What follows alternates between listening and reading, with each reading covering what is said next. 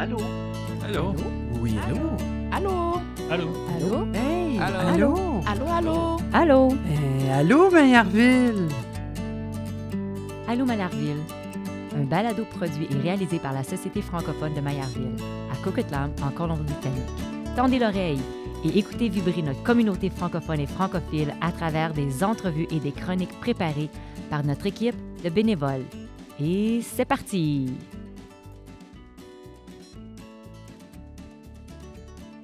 Bonjour tout le monde. Aujourd'hui est un jour très spécial pour toute notre équipe ici à Maillardville, car c'est l'anniversaire de notre podcast Maillardville. En commençant, nous reconnaissons que la Société francophone de Maillardville se trouve sur les territoires traditionnels et ancestrales et non cédés de la Première Nation Coquitlam. Nous remercions les Coquitlam de continuer à vivre et prendre soin de ces terres, ses eaux et tout ce qui s'y trouve. Je suis Geneviève Carlefebvre et aujourd'hui je suis avec Marcos Lebeau, Castra Tahiri, Alexandre Frabin, Benoît Brisson et Valentine Maire. Bonjour tout le monde! Bonjour. Bonjour. Donc, pour janvier, nous allons tous d'abord déguster un bon verre de vin pour célébrer euh, ensemble le premier anniversaire d'Allo Maillardville. Donc, on va trinquer un petit peu, on va boire, on va faire des petits chin-chin, les amis. Et également, on célèbre les 40 ans de la Société francophone de Maillardville. Par la suite, je vais vous faire découvrir un cépage que pas beaucoup de personnes connaissent. Donc, j'ai amené une bouteille de Lokanagan et je veux vous la faire découvrir. Donc, c'est le vin qu'on boit. Je vous en parle dans deux petites minutes. Restez avec moi. Nous enchaînerons avec Alexandre qui euh, rencontre Laure Sabini pour sa nouvelle chronique. Casra nous offre une chronique sur le ski de boss. Ensuite, Marcos nous parlera de ce qu'a représenté ce projet balado pour lui, ainsi que ses conseils culturels. Enfin, Valentine nous présentera les actualités de la Société francophone de Maillardville. Donc, les amis, on commence avec un cheers avant que je me mette à tout vous expliquer ce, c'est quoi ce beau cépage de vin-là. Alors, santé tout le monde. Santé, santé, Santé, cheers! santé. Mm, Hmm. tellement bon. Donc, aujourd'hui, je veux vous faire découvrir un cépage que j'adore vraiment et qui n'est pas tellement, tellement connu. Le cépage Cabernet ou Cabernet, je dirais en français, si j'ôte mon accent anglophone, est un cépage de cuvée planté à l'origine dans la région du Médoc à Bordeaux, en France, où euh, il est utilisé pour produire des vins rouges profonds, des bons vins corsés qu'on pourrait dire, et parfois utilisé à, à des fins d'assemblage de la même manière que le petit verre d'eau. Le Cabernet est membre de la famille des cépages Cabernet. Donc, le nom Cabernet provient du mot français pour cramoisi, carmin, qui fait référence à la couleur cramoisie brillante du feuillage d'automne avant la chute des feuilles. Le cépage est également connu sous le nom de grande vidure, synonyme historique de Bordeaux. Bien que la réglementation actuelle de l'Union européenne interdise les importations sous ce nom dans l'Union européenne, avec le Cabernet Sauvignon, le Cabernet Franc, le Merlot, le Malbec et le Petit Verdot, le Cabernet est considéré comme l'un des six premiers cépages rouges de Bordeaux. Aujourd'hui, rare en France, la plus grande superficie mondiale plantée avec cette variété se trouve au Chili, avec plus de 8800 hectares cultivés dans la vallée centrale. En tant que tel, le Chili produit la grande majorité des vins Cabernet disponibles aujourd'hui et à mesure que l'industrie vinicole chilienne se développe. De plus en plus d'expérimentations sont menées sur le potentiel du Cabernet en tant que cépage d'assemblage, en particulier avec le Cabernet Sauvignon, qu'on connaît très bien. Le Cabernet est également cultivé dans la région italienne de la Vénétie orientale et du Frioul Vénétie julienne en Argentine et en plus petite quantité en Californie, à Washington et dans l'Oregon aux États-Unis, mais également en Colombie-Britannique, chez nous. Oh, chez Oui, nous. C'est ça.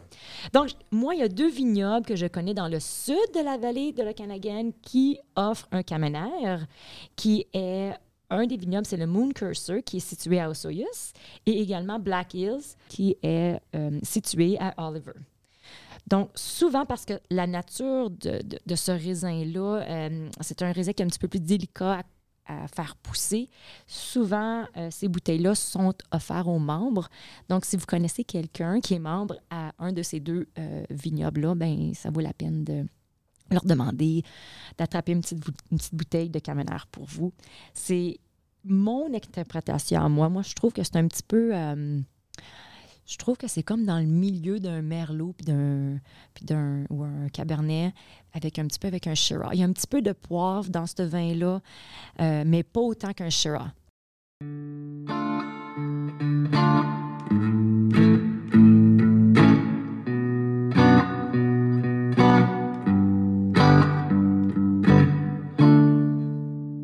J'espère que vous avez bien aimé ma chronique sur le Caménéaire. Maintenant, on passe avec Alexandre. De quoi vas-tu nous parler en ce début d'année, Alex? Alors Geneviève, euh, euh, j'ai envie de commencer ce mois de janvier en te faisant faire un petit exercice. Alors rassure-toi, rien de bien compliqué, et j'invite également nos auditeurs à faire la même chose de là où ils sont. Alors, peux-tu me décrire en l'espace de quelques secondes euh, ce que tu vois autour de toi en ce moment même? Ben, je vois un petit verre de vin, j'ai mon ordinateur, j'ai euh, mon. Je regarde Benoît qui est à côté de moi, Valentine qui est à ma droite, Alex qui est à ma- vraiment à côté de moi à droite, Marcos à gauche, mon micro qui est direct en face de moi, qu'on dit en bon québécois. Il y a mon petit garçon là-bas qui m'attend Ah. dans le coin, Alex, ben oui. Très Parfait, passionnant. ouais, non, c'est très bien. Et pour nous dire cela, tu n'as pas eu besoin de réfléchir longtemps, ni de te rappeler ce que tu as fait hier ou bien ce que tu dois faire demain. Non, tu nous as juste fait part de ta vision des choses. En quelque sorte, c'est ton ressenti à l'instant présent. Et je pense qu'on ne prend pas assez en compte l'importance de se reconnecter à notre environnement ici et maintenant. Pour cela, je suis allé à la rencontre de Laure Sabini, qui enseigne la pleine conscience. Je vous laisse écouter et euh, laisser passer vos émotions négatives qui peuvent surgir sans les juger ni les contrôler. Je vous retrouve pour ce nouvel épisode de 2023 pour rencontrer une auto-entrepreneuse francophone qui a expérimenté plusieurs techniques pour apprendre à gérer ses propres émotions. Et en ce début d'année, qui est généralement synonyme de nouvelles résolutions, mais aussi et malheureusement de dépression, d'anxiété après les fêtes de fin d'année et le retour au boulot, nos émotions sont partout. Pour cela, je voulais en savoir plus sur ce sujet et discuter avec Laure Sabini qui enseigne la pleine conscience. Alors, Laure, bonjour. Avant toute chose, peux-tu nous parler en quelques mots de ton parcours et comment en es-tu arrivé à enseigner la pleine conscience ici à Vancouver? Bonjour. Euh, oh la grosse question. Alors, ça fait 16 ans que je suis à Vancouver. Euh, au début, je suis arrivée ici parce que euh, j'avais fait mes études en France et je savais pas quoi faire. Et euh, j'ai rencontré quelqu'un en France qui m'a dit qu'elle allait faire un PVT à Vancouver. Et du coup, je, me suis dit, bah, tiens, je vais faire ça. Et j'ai rencontré mon copain. Et donc, j'ai décidé de rester ici, même si c'était vraiment pas le plan au départ. 16 ans plus tard, bah, j'ai fait des petits jobs, mais j'ai fait aussi, euh, j'ai créé une première entreprise où je faisais des sites internet et je faisais du référencement. Et puis après, j'ai travaillé pour des compagnies pour faire du référencement. Et puis j'ai arrêté. Est-ce que la Covid a fait que tu t'es posé plus de questions sur toi-même et euh, sur ta conscience éventuellement? Est-ce que ça t'a amené à là où tu es aujourd'hui? Euh, oui, alors en effet, Covid a fait partie du, chemin pourquoi je suis ici. Mais en fait, ça fait, j'ai envie de dire, toute ma vie que je me pose des questions sur ma santé euh, mentale, émotionnelle. Donc j'ai essayé plein de thérapies, même du yoga, du reiki, plein, plein, plein de choses. Et en fait, c'est quand j'ai découvert la pleine conscience, juste avant Covid, que j'ai réalisé que c'était ça que je cherchais. Et en fait, c'est marrant parce que du coup, juste avant Covid, j'avais acheté des billets pour euh, partir en France et au Népal pendant six mois.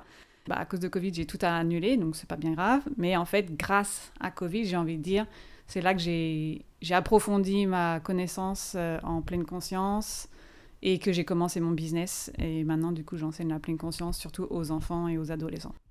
Un bien pour un mal, comme on peut dire. Alors, euh, justement, tu as parlé de la pleine conscience. Est-ce que tu peux nous dire qu'est-ce que la pleine conscience? Comment on, peut, comment on peut le décrire? Mhm, c'est toujours une bonne question. Je, sais la définition théorique et la pratique, c'est tellement autre chose, presque, j'ai envie de dire. Ah, mais par définition, la pleine conscience, c'est observer ce qui se passe autour de nous, dans notre environnement, et aussi en nous, dans notre corps, au moment présent, sans jugement. Pour les enfants, je dis c'est observer ce qui se passe autour de nous, en nous, ici, maintenant, avec gentillesse et curiosité. Ok, donc euh, c'est prendre conscience de son environnement, mais également de soi-même, commençant et intérieurement. Alors, euh, justement, quand, pour moi, quand je parle de conscience, rester au calme, euh, ça m'inspire de, de respirer. Et je pense au yoga. Est-ce que le yoga peut aider à trouver la pleine conscience? Peut-on aussi dire que la méditation et la pleine conscience sont la même chose? Hmm, ouais, t'as déjà posé plein de questions en même temps. On va commencer par le yoga. Est-ce que le yoga peut aider à, à trouver la pleine conscience? Alors en fait, j'ai envie de dire qu'il y a plein d'activités qu'on fait déjà, et surtout que les enfants font, qui sont déjà des activités de pleine conscience. Le yoga en fait partie, mais aussi par exemple faire un puzzle, dessiner, toutes les activités artistiques, ce sont des activités de pleine conscience en fait, parce que c'est des activités qui se passent là maintenant, qui nous demandent pas mal d'a- d'attention, qui sont euh, et sans jugement, parce que bah on dessine et en général en tout cas, surtout quand on est enfant en tout cas on se juge pas, mais si on fait ces activités, un puzzle en ce moment là par exemple je fais des puzzles et euh, c'est vrai que c'est des activités euh, qui nous demandent beaucoup d'attention au moment présent et on pa- pense pas au passé, au futur, parce qu'en général malheureusement pourquoi on a besoin de pleine conscience? Parce que si on n'est pas conscient, on, on pense au passé qui nous déprime, on pense au futur qui nous déprime, et c'est là qu'on va pas bien.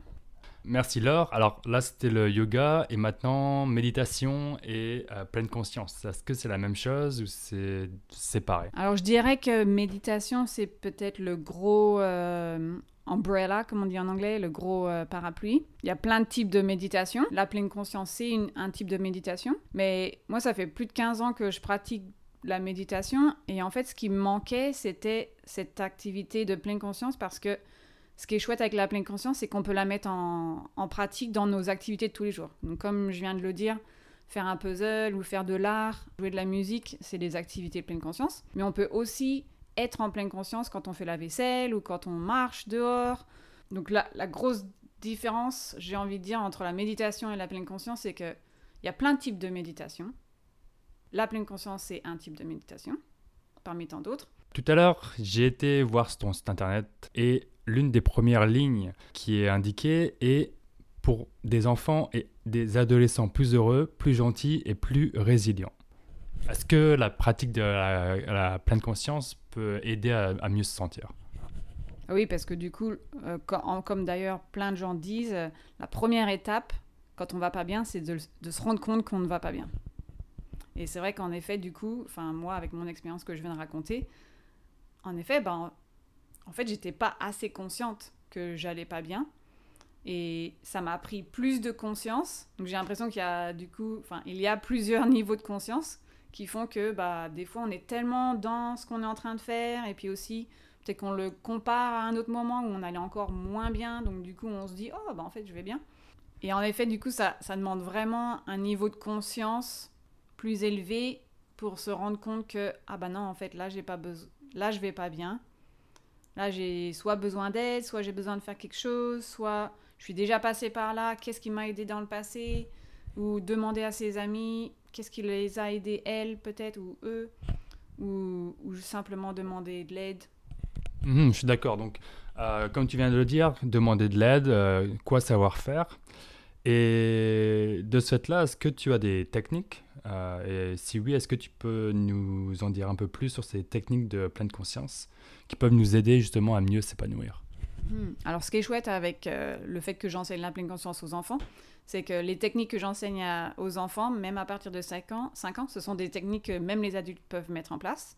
Les quelques hum, techniques, par exemple, euh, déjà, surtout avec les enfants, mais aussi avec les adultes, c'est très simple, c'est utiliser les cinq sens. Donc, on peut se dire, on va se poser, regarder autour de soi. Si je vous demande, par exemple, de regarder et trouver cinq choses qui sont bleues, allons-y, fais- faisons l'expérimentation. Ok, alors euh, cinq choses qui sont bleues. Je vois une bouilloire. Ensuite, il y a de bleu un pot, la- le carton, la boîte qui est à côté de moi. Ensuite, je, je vois des batteries euh, qui sont bleues également. Donc là, on en a 4. Et puis pour le numéro 5, euh, le ciel est bleu. Comme quoi, il ne faut pas justement regarder autour, uniquement autour de nous, mais aussi loin de nous. Et comment tu te sens? Je me sens plus serein et euh, fais plus attention à ce qui m'entoure. Ah, donc c'est marrant, rien que pas en décrivant ou en remarquant des choses qui sont au moment présent, sans jugement, ça t'a ramené au présent et ça t'a permis de te, de te relaxer déjà. C'est ça, ouais, parce que je me suis juste concentré sur, euh, sur ça et j'ai pas pensé à autre chose. Donc euh, ça permet, ouais, comme euh, de, de se détendre pendant quelques, quelques sec- secondes. Ouais. Et en fait, cet exercice-là, on peut le faire avec tous les sens. Donc, il y a un exercice, c'est de regarder autour de vous et remarquer cinq choses. Après, toucher quatre choses avec ses doigts qui ont des textures différentes. Après, écouter trois choses. Puis, sentir deux choses autour de nous qui sentent différemment. Et on peut en fait faire cet exercice avec euh, quand on est en train de manger. On peut regarder un fruit, on peut l'écouter. Alors, c'est peut-être un petit peu étrange, mais on va essayer on va le sentir, on va le toucher, et puis on va le manger. Je vois que tu as ramené un instrument avec nous qui est euh, sur la table. Est-ce que tu peux nous décrire cet instrument et tu en fais quoi? Ça, ça sert à quoi? Mhm. Euh, alors, en français, je sais pas comment vraiment ça s'appelle, mais on va dire que je l'appelle une petite cloche ou une clochette de pleine conscience ou pas. Mais en fait, c'est un outil que j'utilise dans toutes mes sessions. Si tu es intéressé, euh, on pourrait peut-être faire une petite pratique juste là maintenant avec tout le monde? On va faire une pratique. On se laisse guider, vas-y. Alors, je vais juste vous inviter, si vous le souhaitez, à vous installer confortablement là où vous êtes. Alors, bien sûr, si vous êtes en train de conduire, ne, ne faites peut-être pas cet exercice, mais répétez-le à la maison.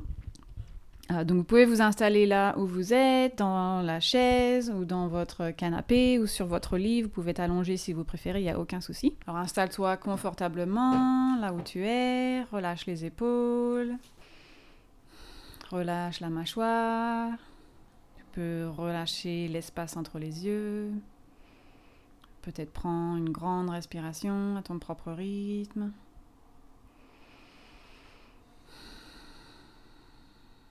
Et tout simplement, je vais sonner la cloche.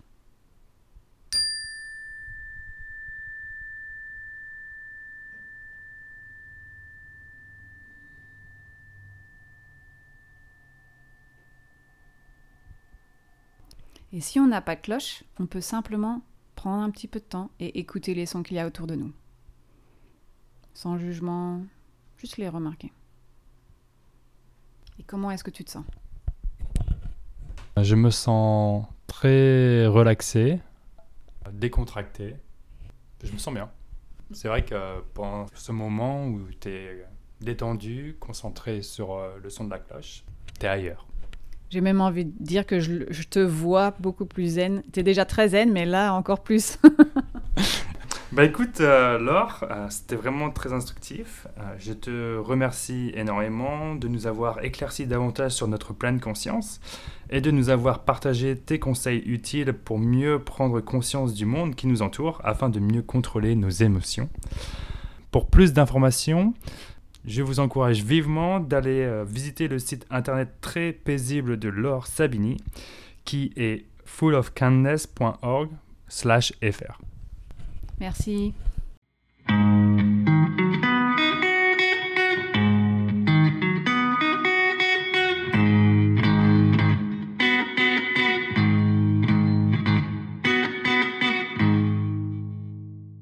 Merci Alexandre pour cette belle entrevue avec Laure.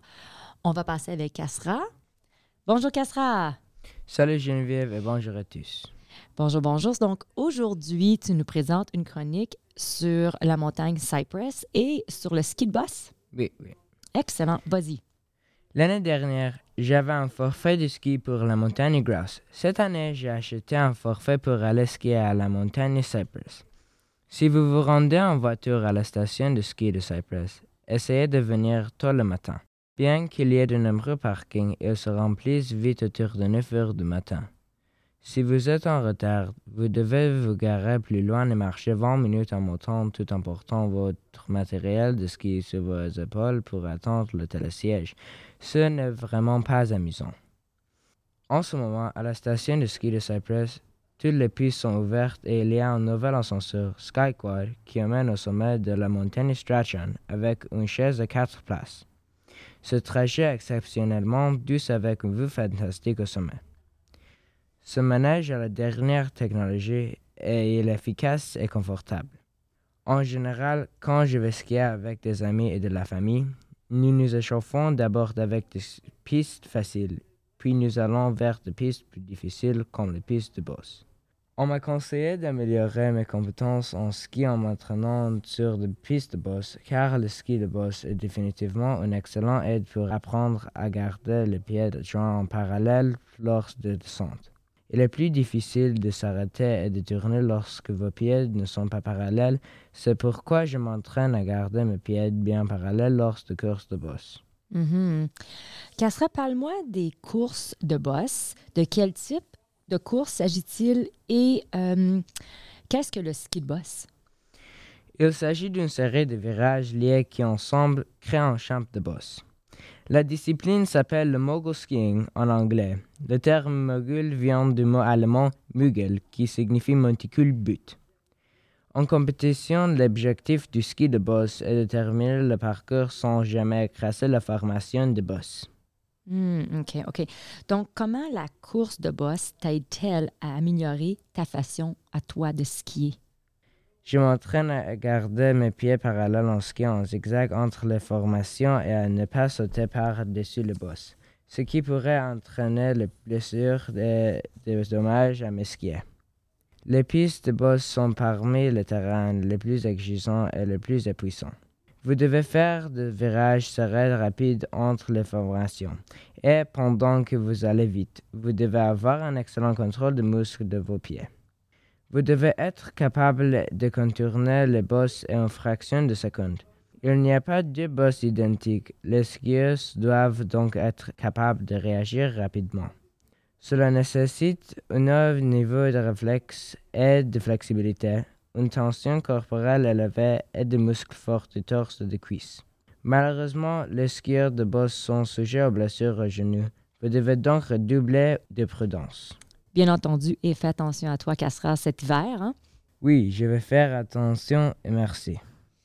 OK, Cassera, bien, amuse-toi bien. Et euh, lors de ta prochaine sortie en montagne à Cypress, je te souhaite d'améliorer tes compétences de ski. Et on passe à notre prochaine chronique. Je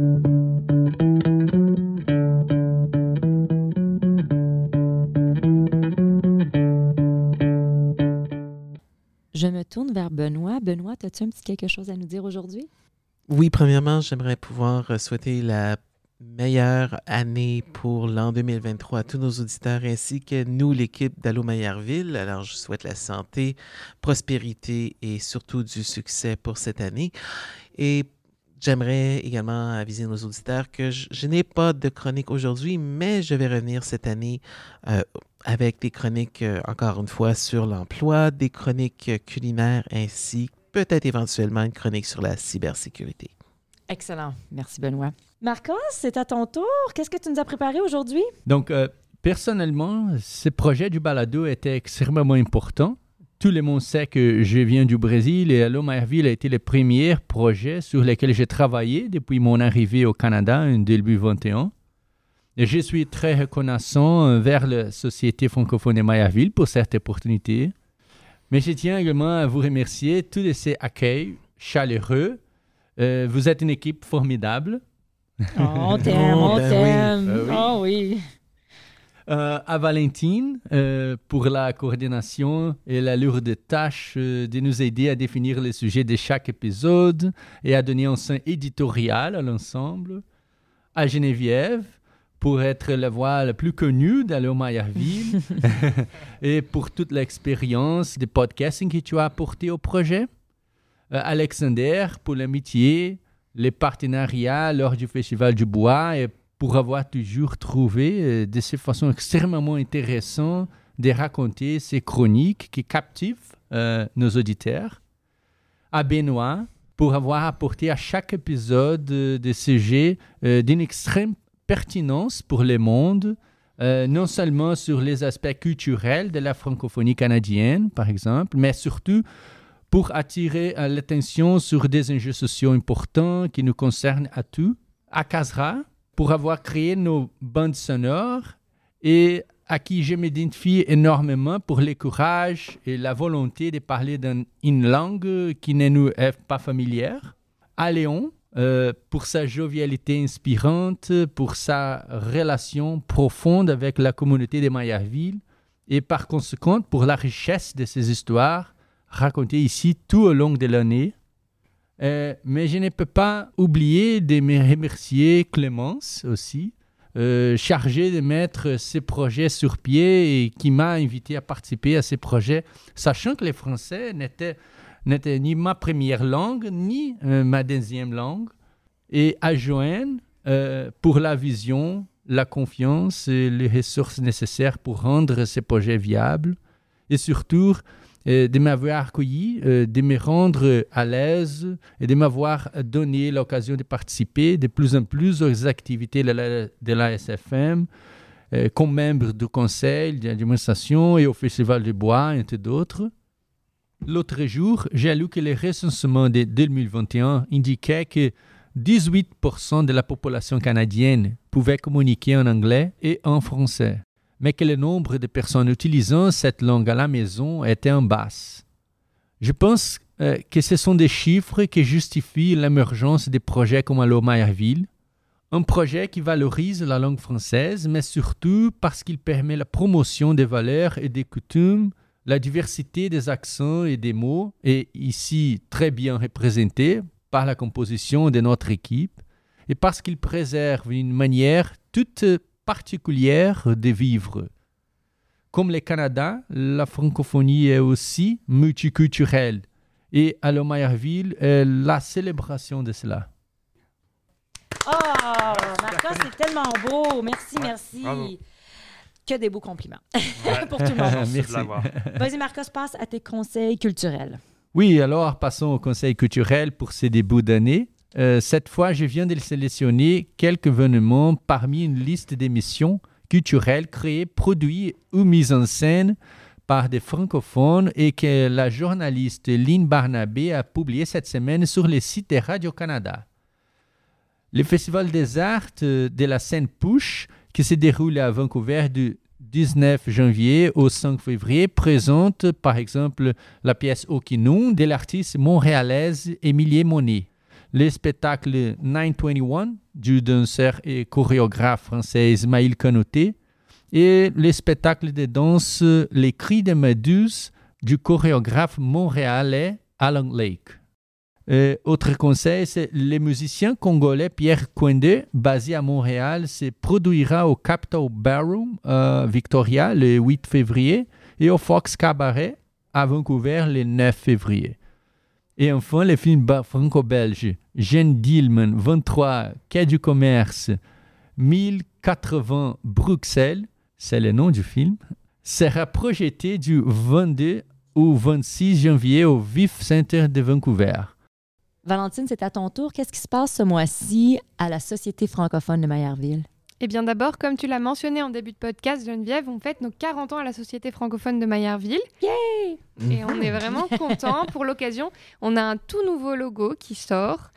Alors c'est un logo spécial, j'espère que vous l'avez vu.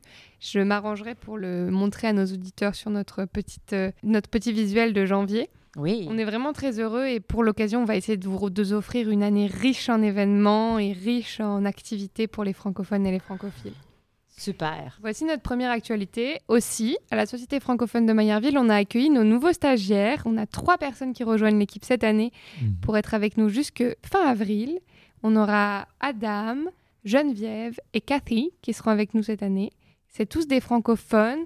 Ils viennent euh, de Vancouver et d'ailleurs. Et on est très heureux de les accueillir dans notre équipe. J'espère que l'équipe d'Allo Mayerville aura l'opportunité de les rencontrer, mais j'en doute pas. On leur souhaite la bienvenue, Mhm, c'est sûr. bien sûr. Mhm. Enfin, pour les prochaines activités à la Société francophone de Mayerville, on a le club de lecture qui reprend. On a bien sûr le balado Allo Mayerville qui est, reparti Mhm. pour une nouvelle année. Et on a un événement qui est un 6 à 8 des artistes, notre premier de l'année, avec une autrice, Marie-Claude Dubé, de bande dessinée pour enfants. Elle a réalisé une bande dessinée pour sensibiliser les enfants Euh, je vous en dis pas plus. Elle a travaillé avec un graphiste francophone aussi et on la rencontrera pour qu'elle présente son livre en janvier, le 27 janvier, vendredi, de 6h à 8h. Excellent. Merci beaucoup, chers auditeurs, d'avoir écouté cet épisode d'Allô Maillardville, un balado produit et réalisé par la Société francophone de Maillardville et ses bénévoles, Marcos, Léon, Cassera, Alexandre, Benoît et moi-même Geneviève. Un grand merci à Alexandre et Valentine pour le montage, Valentine pour la coordination et une mention spéciale à Cassera pour la composition des pauses musicales. Si vous souhaitez nous réécouter, rejoindre notre équipe ou découvrir toute l'actualité de la Société francophone de Maillardville, rendez-vous sur notre site internet maillardville.com. On se retrouve en février pour le prochain épisode. Bye!